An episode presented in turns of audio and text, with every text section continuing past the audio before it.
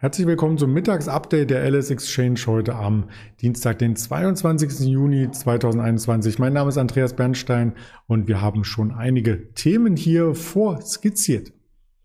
Wir möchten sprechen über die Volatilität am Aktienmarkt, die weiterhin hoch ist. Wir möchten über Einzelaktien sprechen, wie die Warta, Zalando, Trägerwerk und auch so ein bisschen Ordnung reinbringen in die verschiedensten Kommentare, die man aus den Notenbanken vernommen hat. Und dazu habe ich mir heute wie jeden Dienstag den Daniel Saurens dazu beordert, sozusagen. Hallo Daniel. Schönen guten Tag. Ja, heute mal kein Rekordhoch, äh, wo du dabei bist, aber Volatilität, das hast du ja ein bisschen beklagt gehabt das letzte Mal, vor allem am VDAX, den schauen wir uns gleich an, zuvor aber den Blick auf den DAX, der heute wieder ein bisschen nachgelassen hat. Am Morgen waren wir noch über der 15.650 sogar vorbörslich, jetzt nur noch bei 15.530. Warum wird denn jetzt schon wieder der Stecker gezogen? Ja, ich habe heute Morgen auch meine Position zum Opening, äh, die auf der Long-Seite zugemacht und in Deswegen. der Tat, ja, Ja, genau. Das, das wäre schön, wenn ich so viel Marktmacht hätte, dass ich den DAX mit äh, vielen, vielen Futures nach unten schicke. Nein, so war es dann doch nicht. Ähm, wir haben aber letzte Woche in der Tat ja die Volatilität ja nicht beklagt, sondern auch erklärt.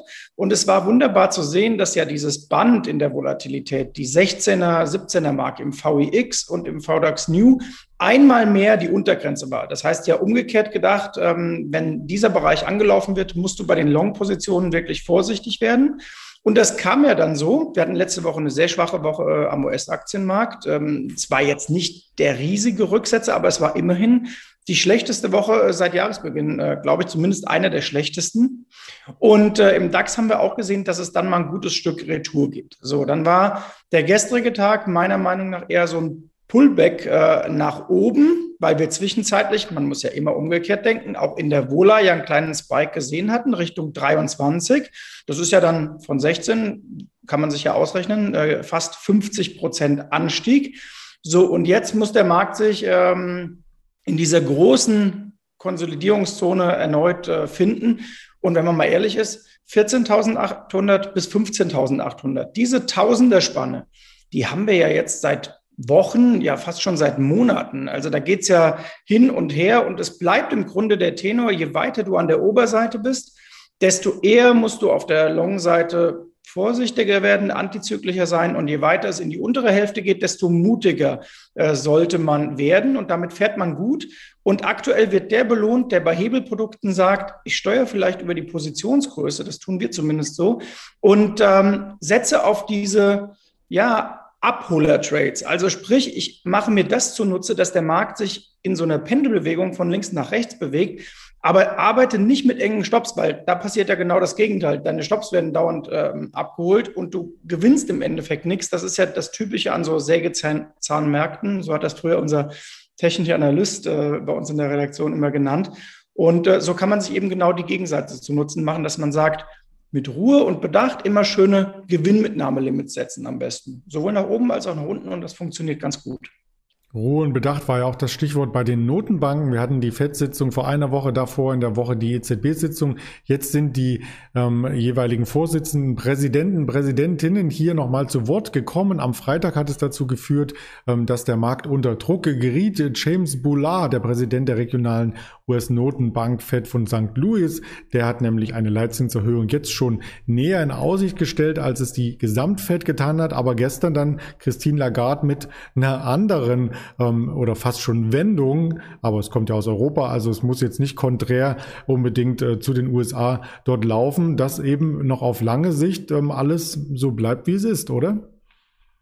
Ja, vielleicht äh, hatte ich indirekten Einfluss auf Frau Lagarde, weil äh, ein guter Italiener hier im Frankfurter Westend, der ist direkt neben der Behausung von Frau Lagarde, aber ich will nicht genau verraten, wo der ist, sonst stehen alle bei Frau Lagarde vor der Tür und klingeln für niedrige Zinsen. Ähm, nein, Spaß beiseite. Ähm, die Notenbanken haben ganz ernst gemeint dieses Spiel aus Good Cop und Bad Cop mittlerweile wirklich verinnerlicht. Das heißt, bei der Fed weiß man das ja schon seit Jahren. Das haben sie früher unter den äh, Vorgängern auch schon getan. Es wird immer einer aus der zweiten Reihe. Bullard ist da prädestiniert für nach vorne geschickt oder er schickt sich selbst nach vorne. Dann wird mal angetestet. Wie reagiert der Markt denn, wenn wir das oder jenes ins Schaufenster stellen? Also man hat letzte Woche gesehen, oh, eine verfrühte Zinserhöhung oder eine, die früher als erwartet kommt. Das könnte am Markt ein bisschen Grummeln auslosen, äh, auslösen. Und das sorgt dann auch dafür, dass die Assetklassen vielleicht mal etwas gestutzt werden, also dass aus dem Markt ein bisschen Luft rauskommt. Ich glaube, das kommt der FED gerade auch gar nicht so ungelegen. Auf der anderen Seite will man aber auch nichts auslösen, was einen Crash provozieren könnte oder einen deutlichen Rückschlag. Denn ich habe am Freitag, glaube ich, gelesen, 89 Prozent der US-Amerikaner sagen, unsere Altersvorsorge ist wesentlich oder zumindest in äh, guten Teilen auf Aktien aufgebaut. So, das heißt, du weißt ja, in den USA kannst du alles gebrauchen, aber im Grunde keinen nachhaltigen Aktienkrecht, denn dann implodiert das halbe Wirtschaftssystem. Und in diesem Umfeld bewegt sich die FED meiner Ansicht nach sehr intelligent. Ich glaube, wenn mancher Politiker sich in der Kommunikation bei der FED was abgucken würde, da würde er nicht allzu schlecht fahren. Also so ein Bock wie Olaf Scholz gestern im Interview zum Thema Benzinpreis, ich glaube, das wäre jemand von der US-Notenbank nicht passiert. Da sind die besser vorbereitet und die machen das sehr, sehr gut, finde ich. Und man sieht das ja auch, letzter Satz noch, an dem Band Euro zum US-Dollar das ja bei der 1,22, 1,23 nach oben immer gekappt wird und nach unten ist so bei 1,14, 1,15 Schluss. Heißt auch, man schafft das wie so eine unsichtbare Hand, äh, von der man ja auch äh, in der BWL oder VWL spricht, äh, die unsichtbare Hand des Marktes, auch dieses Währungspaar gut zu bewegen, so dass es weder den Europäern Richtung Export wehtut und auch den Amerikanern nicht. Das heißt, es ist wie so ein Gentleman's Agreement, dass sich Euro und Dollar in einem vernünftigen Rahmen bewegen. Unsichtbare Hand, du meintest wahrscheinlich ähm, Leviathan, Adam Smith, ähm, das war äh, VWL letzten Endes, also auch schon ein paar Jahre her, aber sehr interessantes Buch. Ich glaube, ich habe es ja auch irgendwo stehen im Bücherregal. Die Volatilität hattest du schon angesprochen, die gibt es natürlich nicht nur am DAX, wie wir mit dem VDAX gesehen haben, sondern auch in Einzelaktien. Und da müssen wir heute erneut äh, für die Berichterstattung über die Warta sprechen. Gestern stark nach unten, heute wieder stark nach oben. Unterm Strich nichts passiert. Was steckte denn da dahinter? Genau, ich komme gleich zur Warte. Ich wollte noch sagen, die unsichtbare Hand habe ich übrigens bei Frau Beatrice Weder di Mauro gelernt an der Universität in Mainz. Und die war ja später dann auch Richtung äh, Regierungsberatung unterwegs und auch bei der UBS. Aber das nur nebenher. Das war eine sehr, sehr gute Dozentin. Jetzt kommen wir zur Warta. Äh, gestern ja schon äh, aufgeregt hin und her geschickt. Äh, jetzt sagt Porsche, dass man mit Warta zusammenarbeiten könnte und sich äh, auch Richtung 911er und äh, E-Mobilität vorstellen könnte, dass Warta da einen Beitrag leistet. Also die Aktie zeigt sich heute, im Grunde muss man ja sagen, gegen den Markt äh, fest und erstaunlich gut. Auf der anderen Seite, wer sich das große Chartbild der Warta in den letzten sechs Monaten anguckt, der sieht auch, dass da immer äh, sehr viel Positives gepreist wird, wenn die guten News äh, ähm, da waren, dann stockt es häufig, dann geht es wieder einen Schritt zurück oder zurück ins alte äh, Mittelfeld, so will ich mal sagen. Und wenn dann die Stimmung zu negativ wird, dann greifen wieder welche zu. Also mit anderen Worten, diese Aktie zwischen 110, 115 und so dem Niveau 160, 165 wird die wild hin und her gereicht. Und jetzt merkt man, wir gehen an das obere Ende dieser Spanne eher ran. Das heißt, ich würde jetzt nicht überaus beherzt mit Long-Positionen dahinterher springen, sondern eher gucken, dass man sagt, wer unten mutig war, so langsam wieder auf der Long-Seite was abbauen. Es ist eine schöne Aktie für Antizyklik. Ähm, und es ist natürlich auch eine wunderbare Aktie für Trading. Das darf man nicht vergessen. Selbst intraday kann man da manchmal äh, ganz gut was rausholen.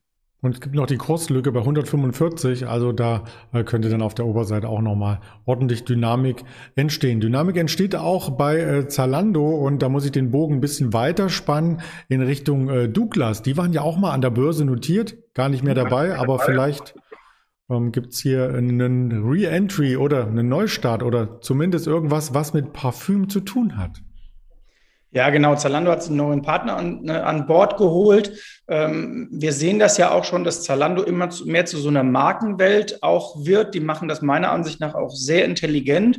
Und äh, wir finden die, die Zalando im Grunde seit ja, langer, langer Zeit schon überaus klasse. Jetzt muss man sagen, so an der 100er Marke, da wird's etwas dünn von der Luft her, auch von der Bewertung. Ähm, da muss man vielleicht erst noch reinwachsen, aber Zalando darf man nicht vergessen, hat ja auch noch äh, andere Fantasien Richtung DAX-Einstieg. Äh, da könnte ja sich auch was tun. Und ähm, ich glaube, es ist ein Konzern, den man in Schwäche, im Moment haben wir jetzt nicht unbedingt Schwäche, aber wenn Schwäche kommt, immer wieder aufstocken kann, aufstocken sollte weil es gibt zwei Möglichkeiten. Entweder bleiben sie auf dem Level, auf dem sie jetzt sind, oder es klopft vielleicht irgendwann auch mal ein großer Amerikaner an und sagt, Mensch, das können wir uns schon leisten, die übernehmen wir dann mal und integrieren sie in unser Portfolio.